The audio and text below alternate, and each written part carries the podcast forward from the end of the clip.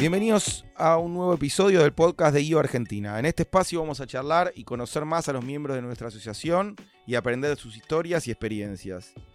Mi nombre es Ezequiel Churba, el invitado de hoy es el señor Mariano Segarelli, fundador de SECAT.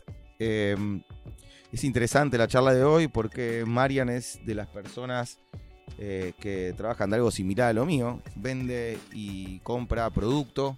Eh, podemos, algo que podemos tocar, que es algo extraño en, en IO, donde hay tanta gente en software, hardware, pero diseño, marketing, pero bien ajenos a lo que es eh, tener producto y comercializar. Así que hace tiempo que quería charlar con él, fue de las personas que más nos costó, por eso mismo está llegando casi en el episodio 40. Eh, difícil encontrarlo, eh, una persona súper ocupada, con una vida eh, muy interesante, eh, había varios temas que tenía ganas de charlar con él, eh, no solo la, increíble carrera que hizo como empresario y como emprendedor, sino tiene unas historias muy interesantes de la fundación que armó con su mujer, por, por una cuestión de su hijo que ya va a contar también. No solo es miembro de IO, sino es miembro de YPO hace muchos años. Hace unos eventos anuales que son increíbles también. Es uno de los personajes más respetados dentro de nuestra organización y eh, un placer que esté acá con nosotros. Así que vamos a charlar. Marian, bienvenido. Bueno, gracias Ezequiel. Me Está. hace- se pone colorado con todo lo que dijiste. Bueno, Menos mal que no se ve. sí, sí, sí, no hay cámaras, así que relajado. Eh, Marian, contame un poco de tu historia. ¿Cómo, ¿Dónde naciste? ¿Dónde estudiaste? ¿Cómo te formaste? Bueno, eh, nací en Carapachay. tuve la suerte de, de pertenecer a una Argentina que la clase media, eh, estudiando en escuelas de barrio, podías salir adelante, donde no había una gran diferencia en educación como hay ahora. Me crié en un barrio muy lindo, eh, en el cual sigo manteniendo a mis amigos de- desde los tres años. Viste, mucha calle, colegio mediodía. ¿Tu viejos que hacían Mi viejo era comerciante, vendía artículos del hogar. ahí y en mi mamá ama de también? casa, sí, cerca ahí en Munro, Florida. Se, se dedicó a eso. Eh, después eh, mi vida transcurrió, pasé por, por unos cuantos colegios de zona norte, viste, me iban, no, no era un chico de una conducta muy aplicada, así que transcurrí por varios colegios, tuve una educación básica, ¿no? En un colegio parroquial de Munro y después en distintos colegios en, Carapachay. y básicamente tuve una muy linda infancia, con un con muchos amigos, mucho barrio, mucha calle, mucho club, eh, fútbol, clubes típicos de barrio, sociedades de fomentos, divertidas y con una infancia muy, muy, muy linda. Hablas con nostalgia, que es como hay, hay partes de esa Sí, Argentina mi- o de ese Buenos Aires o que, que, que extrañás o que sentís que se corrompieron un poco con el tiempo. Sí, la verdad que todo, todo lo que eso, viste, trato de inculcárselos a mis hijos, pero viste, a veces es, quizás en Buenos Aires es más difícil, cuando voy al interior no, pero qué sé yo, ah, me la pasaba en el bar con los chicos, eh, jugando, viste, al pool, al fútbol, a, a, a la pelota en la calle. eh, ¿Sentís que hoy en día con los celulares y la PlayStation y todo eso se perdió un poco esa, esa sinergia que había de, de la juventud unida en, en la calle divirtiéndose? Sí, quizás están, los veo a mis hijos, a ver, están, hacen deporte, van al club los dos, eh, en el colegio, está bueno, pero capaz que esa cultura, viste, del ocio y de la inventiva, de, de, de- de- de estar, viste, toda una tarde, capaz que esperando, no sé, una hora y media para que se libere la cancha de baby fútbol y estar ahí, viste, boludeando, eh, capaz que hoy está todo ya. Entonces, eh, pero sí, con, con nostalgia, sí, sí, la verdad que tuve una, me una infancia muy linda. sorprendió, hace unos años estaba reunido con un, con un pibe muy fuerte de Palo Alto que estaba trabajando en una aplicación y ellos habían medido que el tiempo máximo de atención de un chico hoy eran entre 7 y 10 segundos, no por atención total, pero para llamar su atención en, Sí. en los ads y, y en los videos. Y dije, claro, o sea, están, están un ritmo tan frenético de, de información en Instagram, en Facebook, en redes sociales y demás, que, que claro, le- nosotros tengamos mucho más paciencia para mirar programas, para bancarnos publicidades. Hoy los chicos no se bancan nada. No, no, no, sí, no. sí, hay, hay están mucha, expuestos. mucha información, hay demasiada, pero pero sí, son épocas, no, no digo cuál es mejor o peor. Que te digo que vol- volviendo a la pregunta que me hiciste, me, me- la pasé muy bien, como también la deben pasar muy bien eh, los de ahora, ¿viste? Pero a su manera. a su manera. Las dos son- las terminaste son válidas. En esta escuela parroquial por, Termino en, por en- el y- colegio y arranco a los eh, 18 me pongo con un amigo. A ver siempre estaba por eso va un poco atado al tiempo viste el colegio es medio turno no todo el día qué sé yo viste quería me quería comprar la moto y laburé viste a los 14 me compré la, la, la primer moto un amigo mío también eh, después, viste, era el objetivo de comprarte el auto y laburábamos, viste, hacíamos todo tipo de inventivas, repartíamos volantes, vendí termos, vendía, acordamos el pasto, rifas, Tenías un espíritu emprendedor. Sí. A, a otra escala, pero lo vendíamos tenías. alfajores en el tren, hoy, viste, llegas a subir a vender alfajores, te pegan, te, te- te tiran. Nos han tirado del tren también por meternos a vender, viste, en zonas que, que no nos correspondíamos, viste, vimos, víamos que era un buen negocio y, y nos metíamos, vendí, qué sé yo, almohadillas para, para, viste, para esos que te calientan cuando sos mayor, viste, térmicas. Sí, digamos que se dieron varios factores, viste, yo creo que, que, que, viste, el entorno, como, viste, Charlie García una vez lo escuché nombrar una frase que estuvo buenísima. Dice, si hubiera nacido en Nueva York, soy John Lennon. Creo que, que- el entorno te condiciona para bien, para mal, y depende de cada uno cómo lo puede tomar. A mí esas, esas ganas, eh, o sea, vengo de una familia de clase media media, mi abuela era mucama, vino de Italia, eh, era una persona sin, sin educación, no, no terminaron eh, ni la primaria, mis padres terminaron, no terminaron, creo que hicieron hasta segundo año de la secundaria, tercer año de la secundaria. Eh, entonces eh, siempre estuvo focalizado en querer comprarme mi bicicleta y me quería comprar la bicicleta.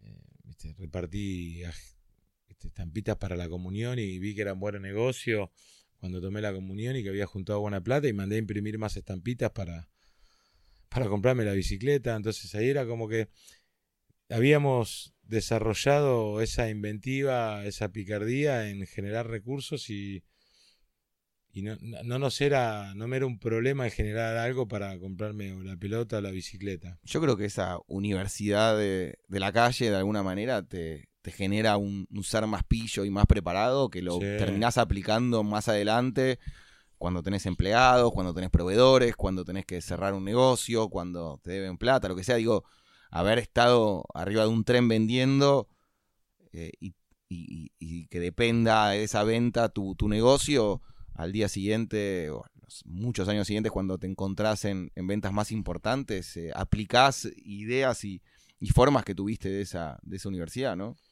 Mira, yo, yo, para mí, el estar en la Universidad de la Calle, la universidad realmente del estudio académica, es una muy linda combinación. Quizás gane tiempo, quizás lo que lo que, lo, que veo es que, que gane tiempo, que me hayan, viste, estafado a los 10 o 12, te permite que no te lo hagan a los 30, eh, eh, viste, con un capital más grande, viste, entonces eh, creo que está bueno equivocarse y creo que te permite equivocarte muchas veces sin grandes responsabilidades, porque en realidad lo que me podía pasar era no comprarme una bicicleta, que de hecho me la terminaba comprando igual, tardaba más tiempo. Eh, y sí, viste, te da, te da esa sensación de conocer de cómo son las cosas y la realidad. Me ayudó mucho. Después cuando, bueno, me- a los 18 termino el colegio, arranco la facultad y me pongo un track food con mi mejor ¿Qué amigo. facultad? Decidí estudiar economía. Yo estudié tres carreras y no terminé ninguna. hice tres, dos años de economía, eh, dos años de marketing y después hice cuatro años de publicidad. En realidad estudié ocho años y no terminé ni Buena combinación carrera. igual, me gusta. Te digo que Sí, es como una, iba- una iba carrera entre las tres. eh, que, las tres que me dieron mi aporte. Para lo que vos hacés me parece muy interesante. Sí, fui, fui mutando, viste, para, para, para, para donde iba viendo, me costaba mucho. ¿Leíste el libro de Steve Jobs? Él cuenta algo muy similar, de que él agarraba y nunca terminó una carrera. Lo que él hacía era anotarse en las materias de cada año que más le gustaba y las que no, no las cursaba. Entonces pensaban que estaba loco, pero él se anotaba en materias que no le correspondían y, por ejemplo, no sé, eh, todo lo que era diseño, que él estaba en económicas y se veía diseño y todo le sirvió para aplicar a las primeras Macs, todo lo que es fonts y Claro. no, no existía en, la co- en- en el software poner eh, lindas letras o un lindo diseño. Entonces él armó su carrera, decía, yo armé mi carrera. Y recién después a los cincuenta y pico de años le, le entregan el título en Stanford, creo. Pero él Sí. hizo algo parecido a vos, fue eligiendo las materias y la carrera que él creía que iba a ser útil para su futuro.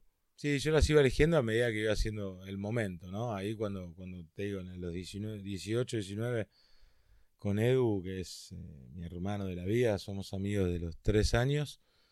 Armamos, eh, hoy le llaman Track Food, pero era una camioneta, le habíamos puesto la Pancho Van, que, bueno, era un Track Food que se- bueno, vendíamos panchos y Pepsi nos había dado la bebida. Después, cuando digo que Pepsi nos dio la bebida por seis meses gratis, nos dieron la salchicha bienísima gratis y el pan la perla también. Entonces, era ingreso, viste, rentabilidad pura y fue, fue muy bueno. Pues ustedes como que le hacían publicidad a ellos. Claro, fue lo, no había, no había. En el año 89 empezaba, viste, el Pepsi Rock Music, traía el Pepsi Music, empezaba a traer a qué sé Tina Turner.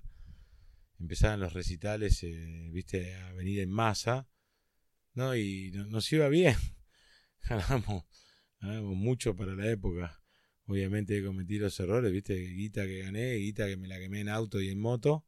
Aprendí a no tener un auto tan caro y lo que me salía el mantenimiento del auto. Por eso digo que está buena la calle porque te da aprendizaje, viste, más tempranos. Quizás gané tiempo.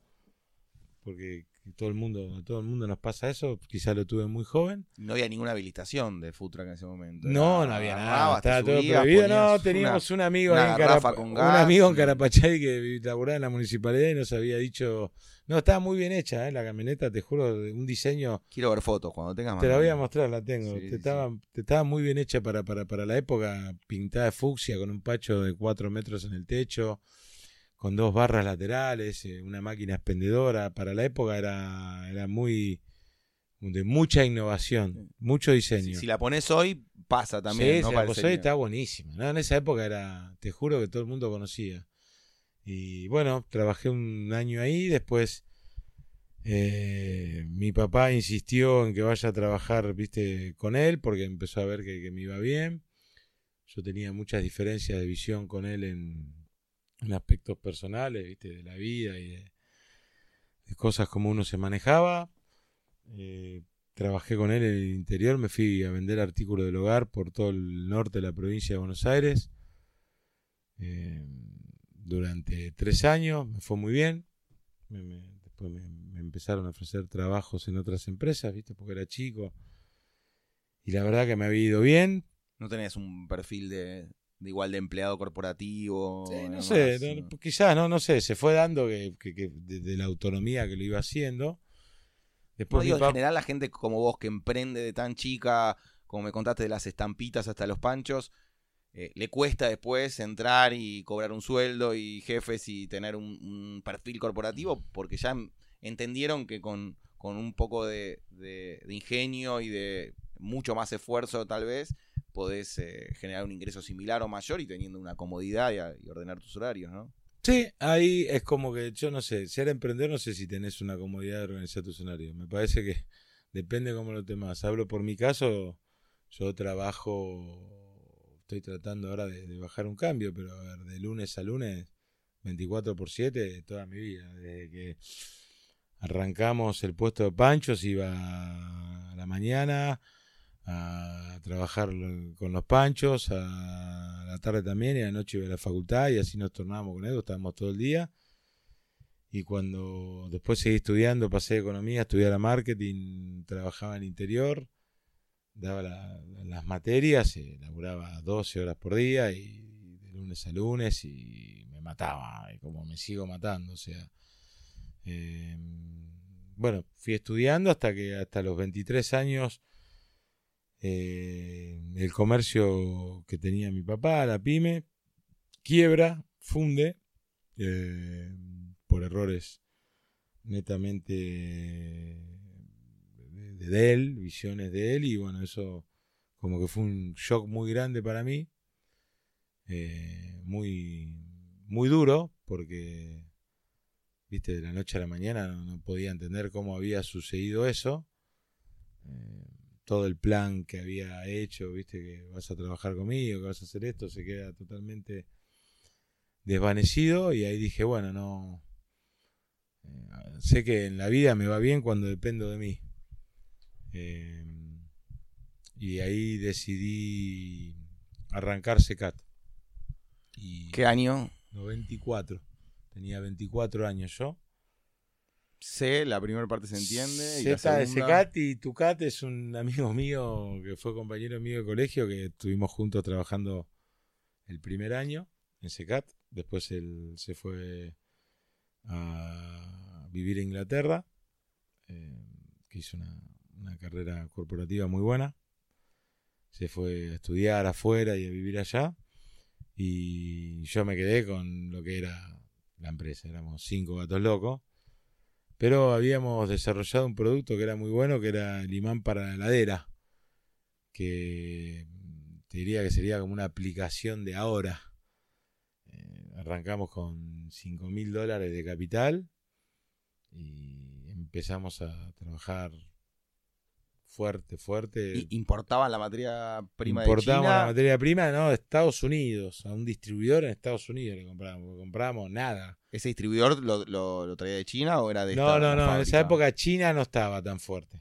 Era fábrica gringa de imanes. Era Alemania. Estamos hablando de una época donde la gente llenaba sus heladeras con cerrajero, panadero, videoclub. No había eh, celular, no había nada. Claro, o sea, tenías, era la forma de tener tu agenda de los básicos en la heladera. Exacto todos los servicios. Entonces, si tenías una empresa más grande o más chica, tenías que ir a alguien a que te imprima los imanes y te los ponga a disposición para que cuando venía alguien al local, darle fue un gol, Fue un gol, un éxito.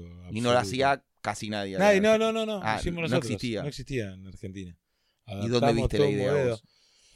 Esa idea, en la realidad empezó porque trajimos eh, imanes para heladeras, pero imanes eh, rígidos ¿Viste? Y para aberturas que cuando vos cerrás un mueble tiene un imán que te traba la puerta. Imanes para parlantes también. Eran imanes cerámicos. Una persona nos pide un imán para ponerle a una pizza que había hecho artesanalmente de cerámica, una forma de pizza, una pizza. Mm. Le puso el imán atrás, le preguntamos para qué es esto. Dice, no, esto para para hacer delivery. ¿Qué es delivery? Me dice, no, no, llamás por teléfono y te dan la pizza en la horqueta, no me olvido más. y ahí dijimos, Eureka. ¿Viste? Si logramos eh, hacer esto rápido, estandarizado y sencillo.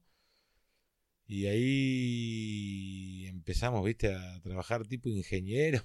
Bueno, detectaron una oportunidad, ¿no? Sí, muy yo siempre trato acá de pensar. De hecho, ahora que me está diciendo, compramos una Mac en el año 80, eh, 80, eh, perdón, 95.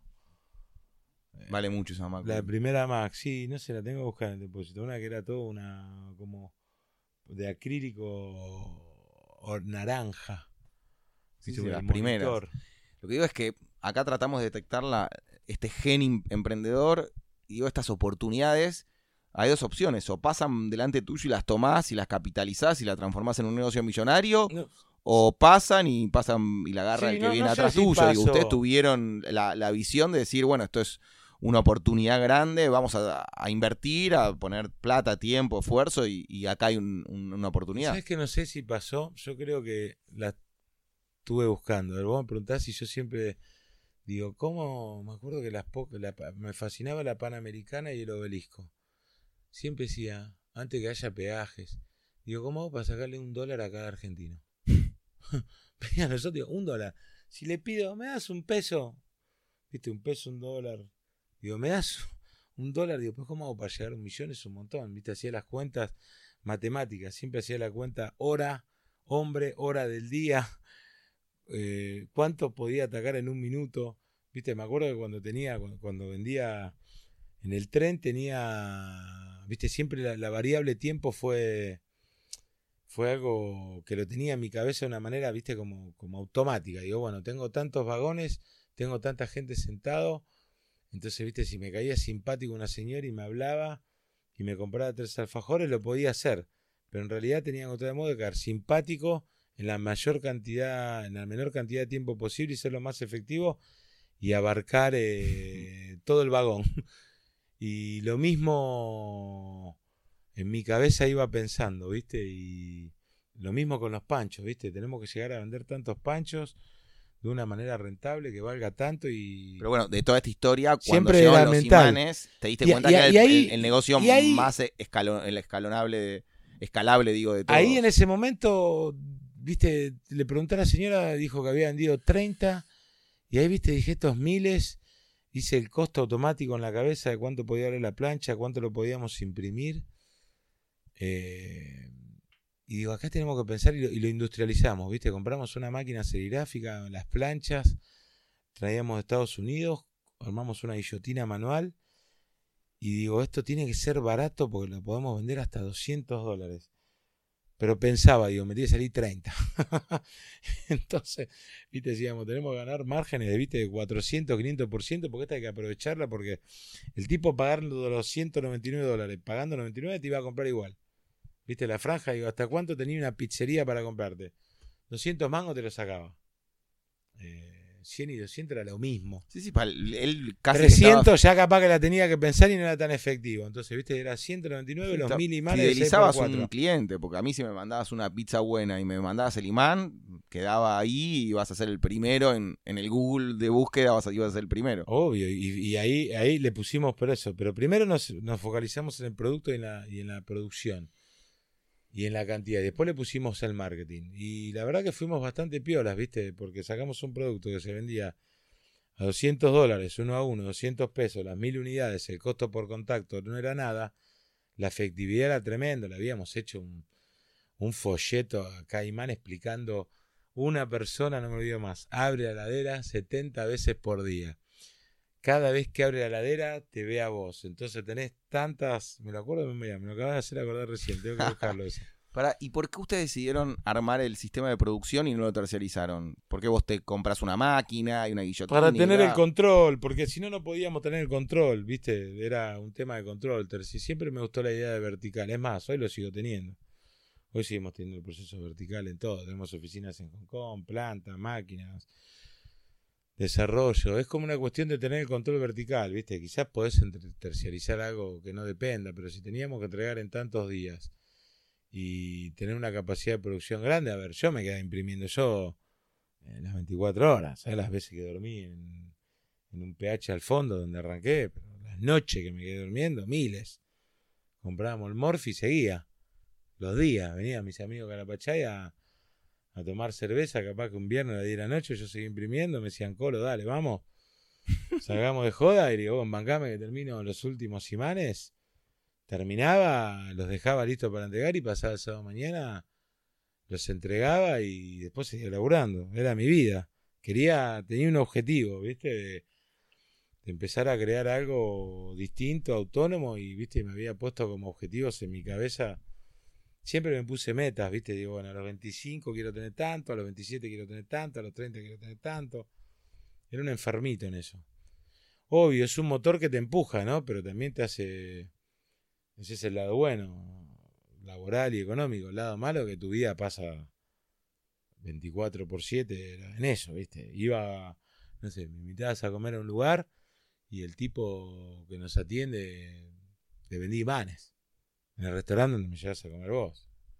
Estaba tu vieja, no sé, tenía un- una empresa, le vendía imanes a tu vieja, a tu tío. Ah, ok, pero el día. principalmente imanes. Imanes, era eso. Ah, no, no, no hacías nada, No, ningún otro no, producto. no, durante Ah, los primeros dos antes, años- Antes estaban con Los otros. primeros dos años fueron imanes. Y a los seis meses mutamos al imán publicitario. Sí. Eh, Pero nace Secat como una empresa de imanes, entonces. nace el Secat como una empresa que trae parlantes. Vende parlantes. A los tres meses agrega parlantes de autos. Porque yo tenía toda la cadena de clientes de artículos del hogar. Viste que había dejado de la empresa que había cerrado mi papá. Eh, entonces empiezo a vender. eh, trajimos parlantes. La gente, un cliente de parlante, nos pide imanes cerámicos. Ahí arrancamos con imanes cerámicos. Y ahí aparece la historia de la señora, de la viejita que me pide el imán para la pizza. Pero todo eso mutó en ocho meses. Y ahí en los ocho meses ya estábamos vendiendo imanes publicitarios durante los primeros años, año y medio, dos años de Secat y fue un boom. Fue una empresa que arrancó vendiendo el primer año, creo que facturó 70 mil dólares a 800 mil dólares el segundo año. fue por así 10. Y por encontrar el producto. Encontrar Sí, el, por el encontrar el, producto y obviamente, ¿no? Ponerle un buen marketing para la época, ponerle un buen servicio, un buen producto, estandarizado, método, proceso, diseño. Es Más, como te decía, compramos la máquina y teníamos el departamento de diseño in-house. Lo único que terciarizamos hacer la película, que era una fotocromía que en esa época era anticuado, tenías que ir a un fotocromador que te haga una película tipo gráficas. Pero y a lo- al año la empezamos a hacer la película con papel vegetal con una impresora. Entonces no dependíamos de nadie. Teníamos todo el control adentro. El cliente quería y vos le podías entregar en una Todo. semana su producto Todo. terminado y cobrarle. Y laburamos como perros. Y ahí, bueno, seguía estudiando publicidad. Y hasta que, bueno, hasta los 26, 27 años me faltaba un año. Me faltaban cuatro materias para terminar y. Y bueno, viste, por una materia que tuve que recursarla porque no me dieron las faltas, decidí no recursarla porque eh, iba a ser un año más y dije, bueno, ya está, listo, ya aprendí. La facultad me, no me interesaba el título, me interesaba aprender. Y creo que había aprendido en ese momento. Entonces, eh, Secat nace y se instala como la principal compañía de imanes de Argentina. Sí, ni compañía, éramos dos en un. PH. Bueno. Nada, era dos personas en un PH al fondo en Munro. Por eso, ¿y cómo empezás esa profesionalización? Eh, ¿Se hace con inversión propia, privada? ¿Cómo empezás a contratar gente, a alquilar lugares, a crecer como, como, como de emprendedor a empresario? Es como, bueno, fueron, fueron varios hitos. Con el primer hito de cuando arrancamos, bueno, estuvimos un año junto con Cristian. Después me quedo yo con, con- Secat, Cristian se va afuera. Ahí pasó un año y medio. Ya la empresa vendía muchos imanes. Una vez viene, nos llama un cliente. eh, los clientes nuestros eran pizzerías, eh, viste, todas, todas empresas de servicios. Muchos norte. barriales. Muchos zona norte y capital. Tenía, no, que tener en todos lados. Mar del Plata, capital, gente que revendía. Nos compramos y revendían. Y Pero ¿cómo revendían? Revendíamos. Venía un pibe que veía que era un buen negocio. Yo se lo vendía a 200 y él lo vendía a 300 en Mar del Plata. en Ah, te traía la orden de trabajo. Era como Claro. un corredor. Él te decía. Veían el producto y veían, viste, que era buen negocio y lo revendían. Teníamos muchos revendedores. Tucumán. Ok. Te de mandaban el diseño lados. terminado y vos le mandabas Sí, el producto. no, Selimán. Eh, aparte tenía buena renta. En el año 95, 90 sí, a mediados del 95, viene Fredo y nos hace un pedido de 20 mil dólares. No me olvido nunca más. Nos, y en mi cabeza salgo de Fredo y dije, ya está. Eh, no quiero ser que, que suene a, a- agrandado, pero dije, encontré la fórmula. Tengo que trabajar con este tipo de clientes. Somos ricos. Pensé en mi cabeza, digo, es este. Fredo en una hora de la reunión me dio el original, que era el diseño, me dio el 50% de adelanto y me compró 20 mil dólares. Todo eso me llevó una hora. Iba a la pizzería, ahí en Martínez, a una pizzería, que no había más, a Pizza Gems, estuve. Cuatro horas para venderle, dos días para ir a buscar la seña, tres días para hacerle el logo, tres días más para cobrarle y me compró 200 dólares. Si vos haces la escala, son eh, 100 veces más. Sí, sí, sí. el- el- el- la ecuación Segarelli del 100 tren, de los veces más- vagones del tren y 100 personas veces que más en venta y en tiempo era proporcional 20 veces más. Llego a la oficina, a la oficina, ahí al PH al fondo y dije, teníamos más dos vendedores. Eh, dije, muchachos, se acaba de vender a las pizzerías, eso lo vamos a vender a través de distribuidores, nos vamos a dedicar a la corporación. Y ahí arranca, ¿viste? Vendimos imanes a Roche, entonces quizás eran menos ventas, pero eran Grandes. de a 10 mil dólares, de a 20 mil dólares. Bueno, eso fue un clic, porque durante el del año primero al segundo crecimos una bestialidad. De Y aparte 80, diste cuenta que estas cuentas que tenías seguramente tenían otras necesidades. Riesgo de incorporabilidad cero, riesgo de que no nos pagaban cero, eh, servicio, querían servicio y producto, y bueno, eso fue fue el gran clic, el primer clic que tuvo Secat.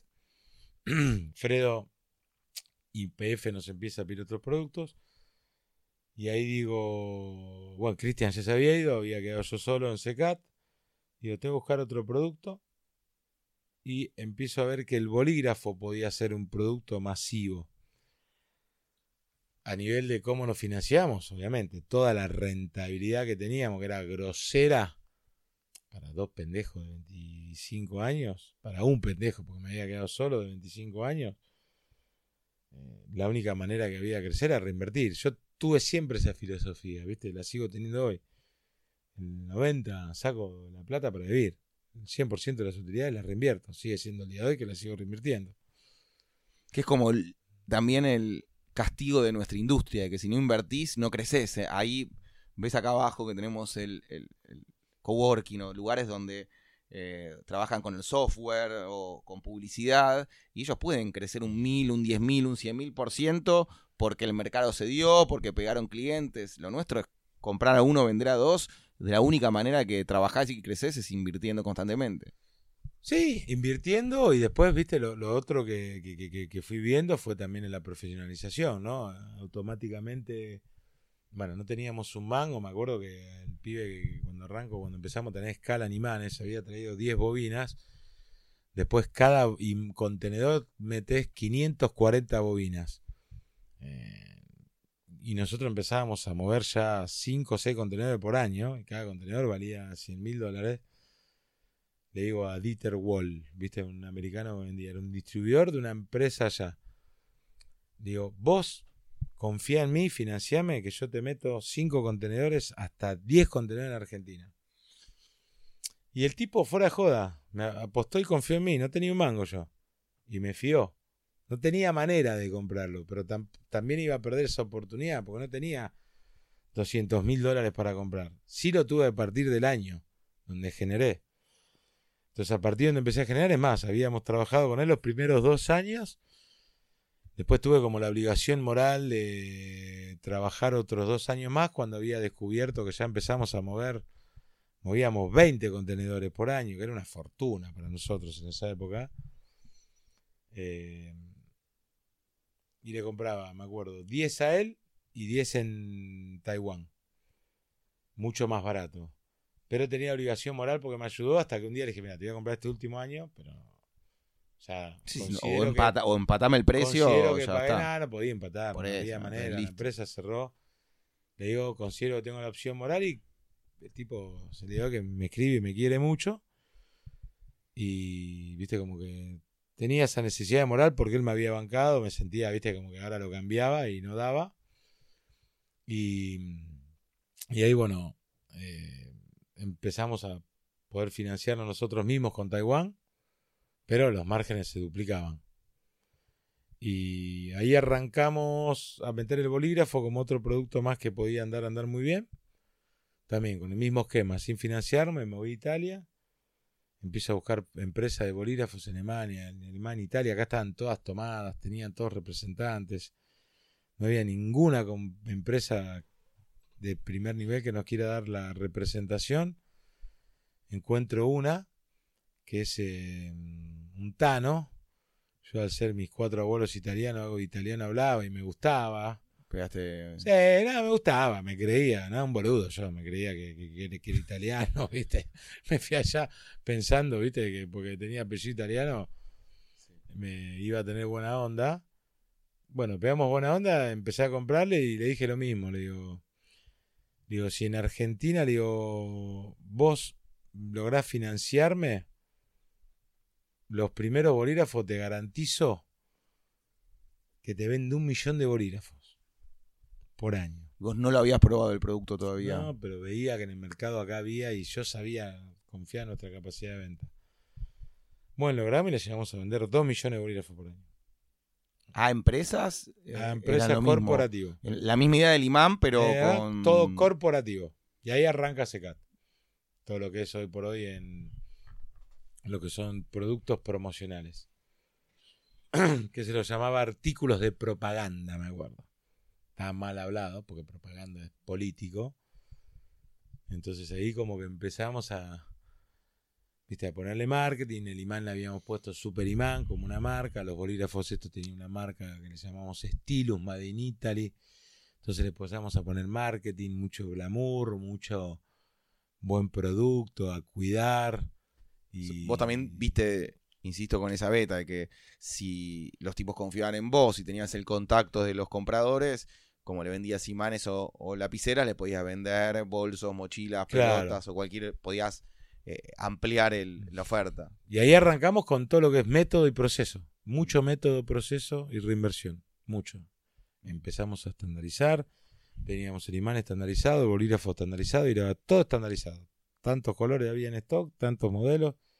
Velocidad, fuerte en stock. Buena capacidad de respuesta, buen servicio, buena calidad y todo estandarizado. Me pedían 280 bolígrafos y el mínimo era 500, no los hacíamos. Mínimo 500 vale tanto, se imprime a tanto color. Me pedían, quiero imprimirlo de un lado, de un lado, no. Todo estandarizado. Pero esa estandarización permitía. Cubría el 80%. eficiencia, O sea, el que quería el producto realmente El sabía stock que 90%. disponía y yo hoy veo que tenés eso mismo online porque Sí, sí, sí. he trabajado con ustedes y lo mismo pasa en tu página. Entrás y sabes perfecto el stock que disponés, en los colores, Todo. en los modelos. Es, es muy claro eso. Sí, y con eso, y siempre medir, ¿viste? Lo que no medís no podés cuantificar y no podés decidir. Siempre medíamos. ¿Qué porcentaje de venta podíamos perder por estandarizar todo? 5%, listo. 95% requeríamos, atacábamos la demanda que el mercado quería y ya está, gol. Bueno, ese, ese fue, digamos, te diría que eh, el segundo hito importante. Y ahí estamos hablando del año 97. Eh, ahí me pasó algo muy particular. Veíamos que trabajamos con. Como que había una cultura de que el mercado no, viste, no, no se respetaba. Viste, yo había, le vendía mucho a los distribuidores y los distribuidores a medida que crecía no me compraban. Mis colegas, viste, más que colegas, yo era proveedor de ellos. Viste, pero como yo le vendía capaz que IPF, él le vendía a él, por más que IPF le venda 100 y a él le venda 60, no, no, no nos compraban y ahí creo Difapro, que es una empresa que empieza a vender solamente a canal de distribuidor con la consigna que va a ser la única empresa en Argentina que respetaba a rajatabla que vendía los productos, como se los llamaban, mal hablados en ese momento, artículos de propaganda a través de distribuidor. Muy chiquita, Difapro arranca también como Secat con una línea de bolígrafos. Pero sin llegar al cliente. Sí, sí, llegar al end user, al cliente final. Al través de distribuidor, otros productos no los mismos que Secat. Y bueno, y Secat empieza, y Difapro a profesionalizarse, ¿no? A incorporar más productos, bolsos, eh, mochilas, tecnología, Gorras. mousepad, gorras. Bueno, empezamos a, a desarrollar in-house productos y a invertir en maquinarias, a invertir, viste, en métodos y procesos. Secat empieza a crecer de una manera ya exponencial, viste, quintuplicando el segundo año. Y en el año 2000 eh, empezamos a trabajar eh, muy fuerte en lo que es la profesionalización y la incorporación de gente más pro. Viste, estaba. Ya éramos en el año 2000, 25, 30 personas, pero bueno, viste, métodos, mucha actitud y mucha aptitud, pero el profesionalismo que queríamos no estaba y empezamos ahí a tomar, que sigue trabajando con nosotros, gente muy profesional. ¿En qué área? En áreas de administración, en áreas de producción. El área de ventas y marketing la manejaba siempre yo. En compras, en desarrollo, en diseño. Y ese fue, te diría que el hito donde fue el gran paso, de donde ya SECAT empezaba dentro de la industria a tener, estar entre los cinco jugadores que movían. Pero yo me sentía un poco incómodo, ¿viste? Porque era como que es una industria esta que automáticamente te prejuzgaban de, incumplidor, de ventajero, de mala calidad. ¿Viste? Y nosotros nos matábamos, ¿viste? Cada producto. Es más, todavía seguimos teniendo un nombre que le hacíamos PPP.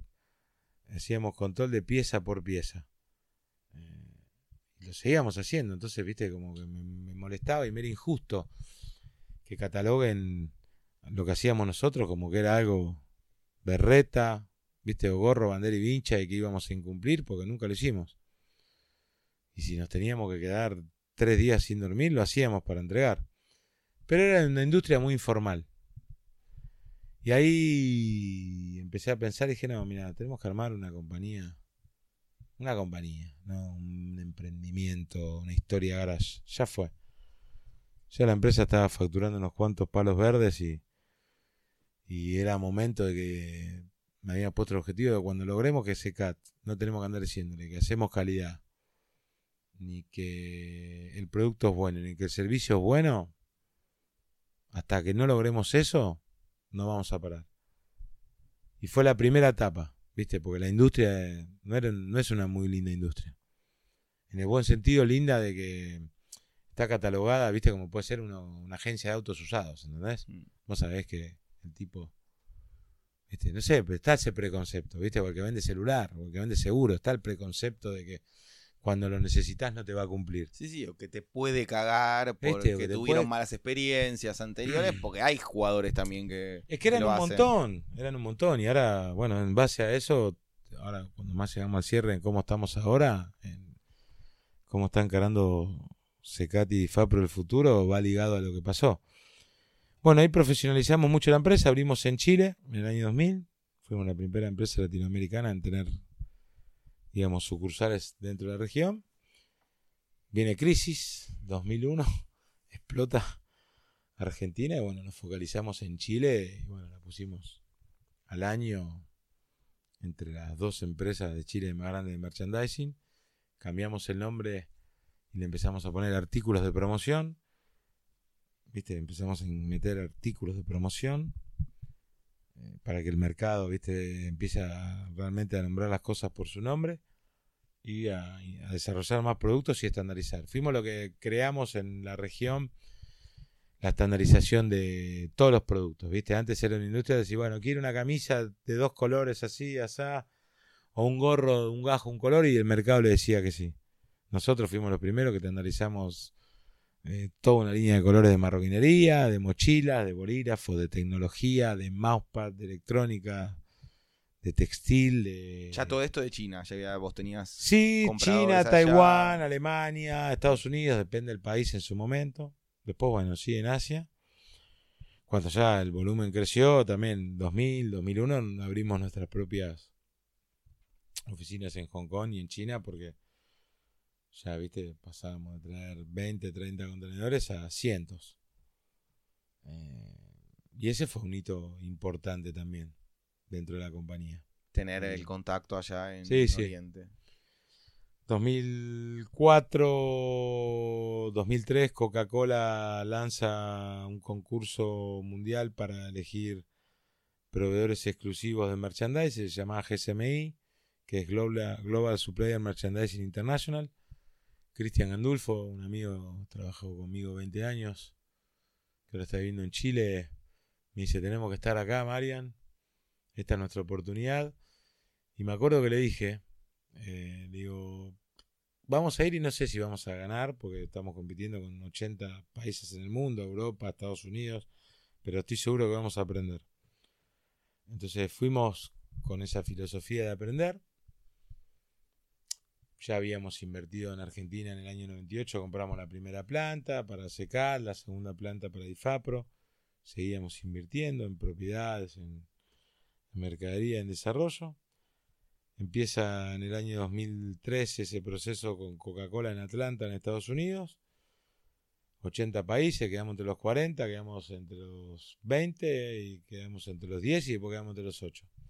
Y ese fue un granito en la compañía porque Secat queda como único proveedor en toda Latinoamérica de coca a nivel mundial y uno de los ocho del mundo. Y ahí aprendimos un montón. Eso fue un antes y un después. Necesitaba un país Latinoamérica pelotas de fútbol o, vasos o lo que sea y te lo pedían a vos y vos lo desarrollabas en China y le entregabas. Sí, competíamos en Latinoamérica, en el mundo, con el mundo. Le hemos vendido a Turquía, le hemos vendido a Israel, le hemos vendido a Egipto, a México, a Brasil, a Perú. Pero venía, vendías órdenes de... Gigantes. Sí. Y eso a la compañía la puso en otro nivel. Ahí creció exponencialmente. Del 2003 al 2012 la compañía creció por 7. Era una burrada. Sí, sí, y dejabas de depender sobre todo de los clientes de acá, de que si IPF o Coca-Cola o quien No, no, no, dependíamos, ¿eh? dependíamos también de acá, pero fue como un cimbronazo de, profesionalismo, de, de, estar en el primer mundo, competir eh, y estar en otras ligas, y eso nos abrió, Coca nos abrió puertas a nivel mundial, a nivel colegas, a nivel experiencias, eh, a nivel aprendizaje, networking, volumen. Bueno, ahí decido en el año 2005, nos estaba llevando mucho esfuerzo las dos compañías, Secati y Difapro, vendo Difapro. Y nos focalizamos a la parte del, corporativo hasta el año 2016 fuimos creciendo, creciendo. Bueno, hicimos el edificio en Panamericana, incorporamos productos, teníamos representaciones de afuera. Eh, abrimos en Colombia y en Perú durante cuatro años, que fueron muy rentables también. Y básicamente por Coca-Cola arranca YPO. Un día hablando con un amigo me sentí muy frustrado yo porque me voy a a Coca-Cola y pide una reunión con el CEO de Coca-Cola para agradecerle. Habíamos cerrado una, una, promo gigante en Turquía y en Latinoamérica, era una animalada. Millones de peluches, pero millones. Entonces, para mí, viste, el cliente siempre es el rey. Tengo esa filosofía de trabajo. Le voy a agradecer.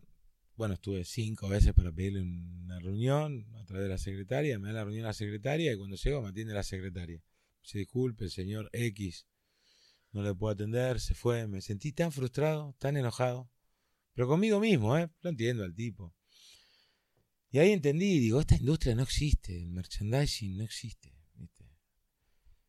eh, me vine adentro mío muy, muy, muy enojado, digo, esto no va, no, no, no, no va, no, no me atiende, eran millones de dólares esa orden. Y ahí le dio una importancia, no me olvido más, ¿viste? A la agencia de publicidad, sin desmerecer al trabajo de la agencia, ¿eh? te digo. Tenía un lugar, o la agencia de marketing tenía un lugar, o viste, el de medios tenía un lugar y nosotros no. y hablo con un amigo mío, le cuento la historia y me dice, Marian, tenés que venir a YPO vos, tu historia está buenísima. Y es más, esta persona está acá. me decía, Digo, ahí te va a atender. Digo, pero no puede ser, boludo, que tenga que tener un cierto estatus para entenderte o tener un lindo lugar para decir que hacer las cosas bien. Viste, el, edificio Panamericana nace así también, viste. Nosotros teníamos una fábrica en Villa Martelli que yo estaba feliz de esa fábrica y orgulloso y la disfrutaba, bien. Pero habíamos cerrado una operación con Kellogg's en Brasil y me acuerdo que vino el gerente de marketing y me dice, Marian, Vos tenés que tener una oficina más linda. Me dice, no podés atender acá. Y boludo, pero acá me va re bien. Y ahí empezamos a entender, viste, que muchas cosas se manejan por imagen. Y a mí soy, soy la anti-imagen de esas cosas. Pero lo empecé a entender el juego. Y bueno, hicimos unas oficinas muy lindas, que todo el mundo las vea en Panamericana. Entonces, ahí dijimos, bueno, no querés ver, no vas a ver. Enfrente de Unicenter. en Enfrente de. Unicenter. Y ahí dijimos, cuando fue como otro y te digo, cuando digamos que SECAT frente a un cliente, no tengamos que presentarnos, ni decir que hacemos buenos productos, buenos servicios, que somos una empresa seria, ya está. Bueno, a partir del año 2008, 2006 no lo teníamos que hacer más. y nos mudamos el 2008 a Panamericana y en el 2010 dije, ¿cuándo? No tengamos que decir dónde nos con- encontramos, en qué lugar, y la gente nos ubique el edificio de Panamericana, hab- habíamos hecho un buen laburo. Bueno, de hecho, de 10, de 7, 8 de cada 10 clientes Saben. saben. Y ahí empezamos a entender cómo es un poco el juego y a manejarnos así y a poner mucho marketing en la compañía, siguiendo obviamente la base, que para mí el cliente es el rey y los productos están, viste, son, son, son la base de que, de- del servicio y la calidad, lo tenés que hacer, no nos sirve venderlo, pero nos empezamos a, digamos, a, a vender, porque nunca habíamos puesto hasta el año 2009-10 energía en, en hacer marketing interno, sino era más el producto. Y, y bueno, fueron hitos muy buenos. Eh, en el año 2016, eh, ahí bueno, en YPO, eh, ent- entramos en YPO, después se hará 5 o 6 años, un poco más, no sé, que estoy en EOS, capaz que 6 harán, casi cuando arranca. Me llama Dinu y bueno, yo estaba en YPO, pero me gustó mucho el espíritu de Dinu. Eh, yo ya tenía cuarenta y pico, viste, lo vi a Dinu pendejo y viste, me, hacía acordar mucho a esa energía y, y bueno, y pegamos mucha onda y en el año, para cerrarte, bueno, un poco el ciclo de, de las empresas, en el año 2016 2015 viene Philippe, un asesor nuestro que trabaja, vive en Israel y en Francia, que creó la industria más grande, la empresa más grande de merchandising en el mundo, que la vendió. Está en el board mío asesorándome y me dijo, mira Mariano, la verdad noto que te estás aburriendo. Me dice, como que ya llegaste en SECAT, me dice, tenés que hacer algo, pero te estás aburriendo. Vos tenés que empezar a trabajar a través de distribuidor multiplicarla la compañía, hacerla crecer y a través de la venta corporativa directa no vas a llegar. La empresa él vendía a través de distribuidor.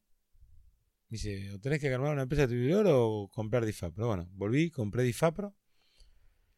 Empezamos a trabajar hace dos años en esa integración que se lanza en enero de este año que viene, 2020.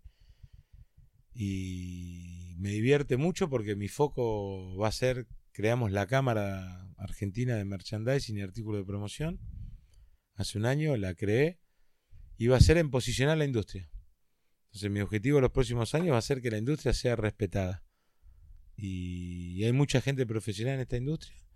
Entonces decidí volcar toda mi experiencia y mi know-how en SECAT, en la industria, y empezar a trabajar a través de distribuidor para posicionar la industria, hacer crecer la industria y Sí, sí, que estés, como decías antes, el departamento de marketing, de publicidad, que, que, que tenga el de merchandising el mismo estatus o, o similar, por lo menos. Exactamente. Y ese va a ser mi trabajo en los próximos años. Así que bueno, muy contento con eso. Así que ahí tenés un poco La historia. La historia y, mía. ¿Y qué diferencias eh, hay entre YPO y IO? ¿Vos tuviste foro solo de YPO? ¿Cómo fue ese Sí, proceso? bueno, entré en YPO, eh, tuve la suerte de entrar en un foro que está buenísimo. ¿Es el mismo foro hasta hoy? Sí, es el mismo foro ¿Hace todavía. ¿Cuántos años? Y 10. ¿10 años con el mismo foro? Con el mismo foro van entrando, viste, YPO tiene mucho cuerpo Sí. y de repente capaz que un 20, un 30% cada 2, 3, no, no sé, un 20% cada 3 años rota porque bueno, eh, viste, lo van mandando a otros países, ¿no? Es inevitable, viste. Sí, sí. bueno, de ahora se nos fue un muy amigo nuestro mm, de L'Oreal, Marcelito, que se va a Brasil. Entonces como, como que va rotando eh, en ese aspecto. Eh, te diría que YPO tiene mucha gente corporativa, CEOs de compañías y muchos CEO o accionista presidente de empresas familiares eh, importantes y está muy bueno. La verdad que está bueno. Tengo un foro de tener una suerte, un foro que está buenísimo. ¿Y foro de IO no tuviste nunca? Foro yo tuve, un par de años. Lo que pasa es que era como que eh, tener dos foros al mes era no tenía mucho sentido. No, esa, yo se lo digo, tenemos un amigo en común que, que le está pasando eso y le digo, no son los mismos temas que hablás, por, Por más eso. que el feedback sea distinto, es un déjà vu. Era ahí, era, ahí y la verdad que lo tuve más que nada eh, durante un año y pico y después era como que no, no, no, no- me iba a cansar el tiempo, no podía estar todo. Y sigo en IO porque, bueno, me encantan el perfil de chicos, son entrepreneur, viste, cambio con vos, eh, viste, Dinu, Juanpi, tengo un montón de amigos y me encanta. Sos un mito dentro de ello. Es, eh, creo que fuiste a un evento en el último año, al de, al de Coppola, creo, una, una onda así, pero. eh, No, pero hablo mucho. ¿eh? sí, te, Sí, lees el chat. Sí, no, tengo mucha onda. A ver, tengo un montón de amigos. Tengo un montón. Sí, que pero no venís mucho a los eventos, cursos y Ah. demás. Eh, Es más que ahí, guay viste, que IO. Y ahí es que como que se te pasa claro, es como que, viste, se choca y es lo mismo. Y el tiempo, viste, eh, no se da. A ver, es como que, a ver, en IO estoy por una cuestión de que me encanta lo que es empre- emprendedor eh, y la juventud y me agrada mucho. Y es una cuestión más mía de, de- de, bueno, poder administrarme y pertenecer a una asociación que me, me divierte y me gusta mucho. Se me junta que están las dos que son muy buenas y con la otra estoy hace 10 años. Si no hubiera estado en YPO, estaría como estoy en IOWA full, pero es como que, viste, lo mismo tener al fútbol en dos clubes. Sí. Sí, ¿perteneciste a algún board? Eh, ¿Ocupaste algún lugar? Sí, en, en YPO sí, Sí. estoy en el board. Estoy hace dos años. ¿Viajaste a un GLC? a Viajé a... Sí, fui a una Dubai muy bueno, que estuvo bueno. Eh, voy y hacía eventos cuando estaban así. Me gusta, sí, voy a aprender, está muy bueno. Es muy parecido, es igual a yo, son, es lo mismo. Con la diferencia que son, de repente, YPO Argentina tiene 30 años y yo tiene 6 o 7, creo, ¿no? Sí, sí. Eh, que esto, como todo, a medida que vaya pasando el tiempo y vayas vos creciendo, Dinu creciendo, yo creciendo, eh, va, va, va, va, va, va, va- va a ir armando y hacen unos eventos que están buenísimos. Bueno, Marian, te insistí para que vengas. eh, quería escuchar tu historia yo y sobre todo quería que la gente sepa un poco más. Yo conozco muy bien Difapro, Secati y compañía porque hago cosas con ustedes, pero sé que, que la mayoría de los miembros no y está buenísimo saber que cuentan con una persona como vos para que los asesore, para merchandising, para premios, para eh, ideas de las empresas, que por más que estamos en un mundo tan digital, eh, yo entiendo que los clientes siguen valorando recibir un regalo de fin de año, recibir un premio, eh, dar, dar una, una motivación para clientes finales, corporativos, lo que sea. Así que ya saben todos que pueden hablar con vos y que los asesores, porque claramente sos el número uno en Argentina. Eh, sé que estás siempre a las corridas de, tiempo. Eh, no me quiero olvidar del tema de, de la fundación, que me parece que está bueno que lo hablemos y ya ahí con eso cerramos. Ah, buena idea, gracias. Bueno, creamos hace seis años, siete, con mi esposo una fundación para fútbol de silla de ruedas a motor, ya que mi hijo menor Valen eh, está en silla de ruedas y es el único deporte que pueden practicar las personas que están en silla de ruedas a motor.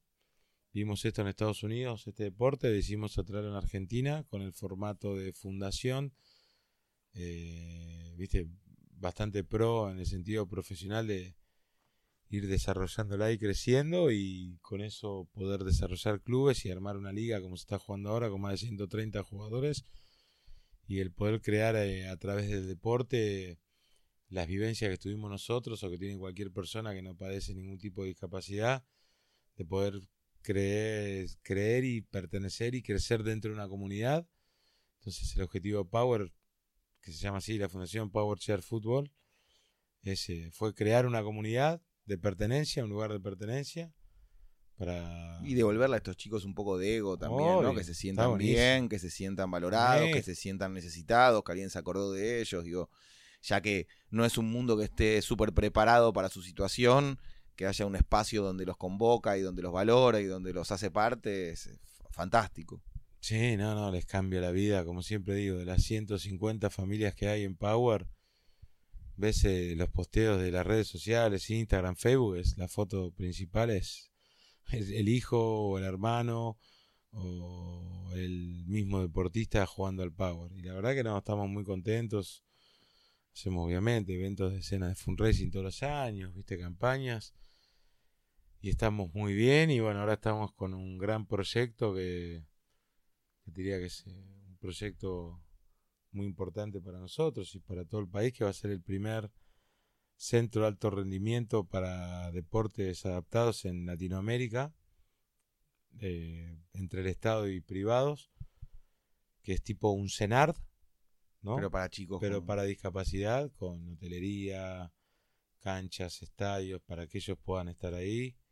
Y va a ser algo histórico en la ciudad que va, va, va, va- a quedar, va a trascendernos. Me encanta, yo siempre Está buenísimo. hablo con emprendedores y como nuestro amigo Diego Noriega que, que hace algo en el norte, digo que si, si nos fue bien en las empresas, si laburamos y gracias a Dios no, Obvio. no tenemos grandes necesidades, si encontramos una manera de ayudar al otro, de devolverle al universo lo- la bendición que recibimos, me parece que, que nos cubre una parte karmática y una parte energética que, que es necesaria también. Digo, si vos tenés 100, 200, mil millones de dólares, pero estás solo en un barco comiendo camarones, eh, No. vas a ser ni la mitad de feliz si encontrás la manera de ayudar a, a la gente y como decís, decíamos esto, ver un partido de, del, del fútbol adaptado y ver que los chicos se están divirtiendo y que alguien pensó en ellos, eso no, no tiene un valor económico, es algo...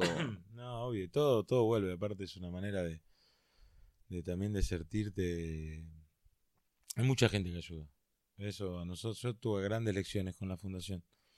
Ojalá que escuchen el podcast y los que tengan ganas de acercarse a la fundación también te escriban, eh, sean donantes o tengan algún familiar o tengan alguna idea o quieran auspiciar o quieran ir a la cena que se hace, que es increíble. Muchos amigos de. Yo nos ayudan. Por eso mismo, los que puedan, va a ser más que bienvenido y voy a estar muy contento de, de ser parte de ese el medio para que lleguen.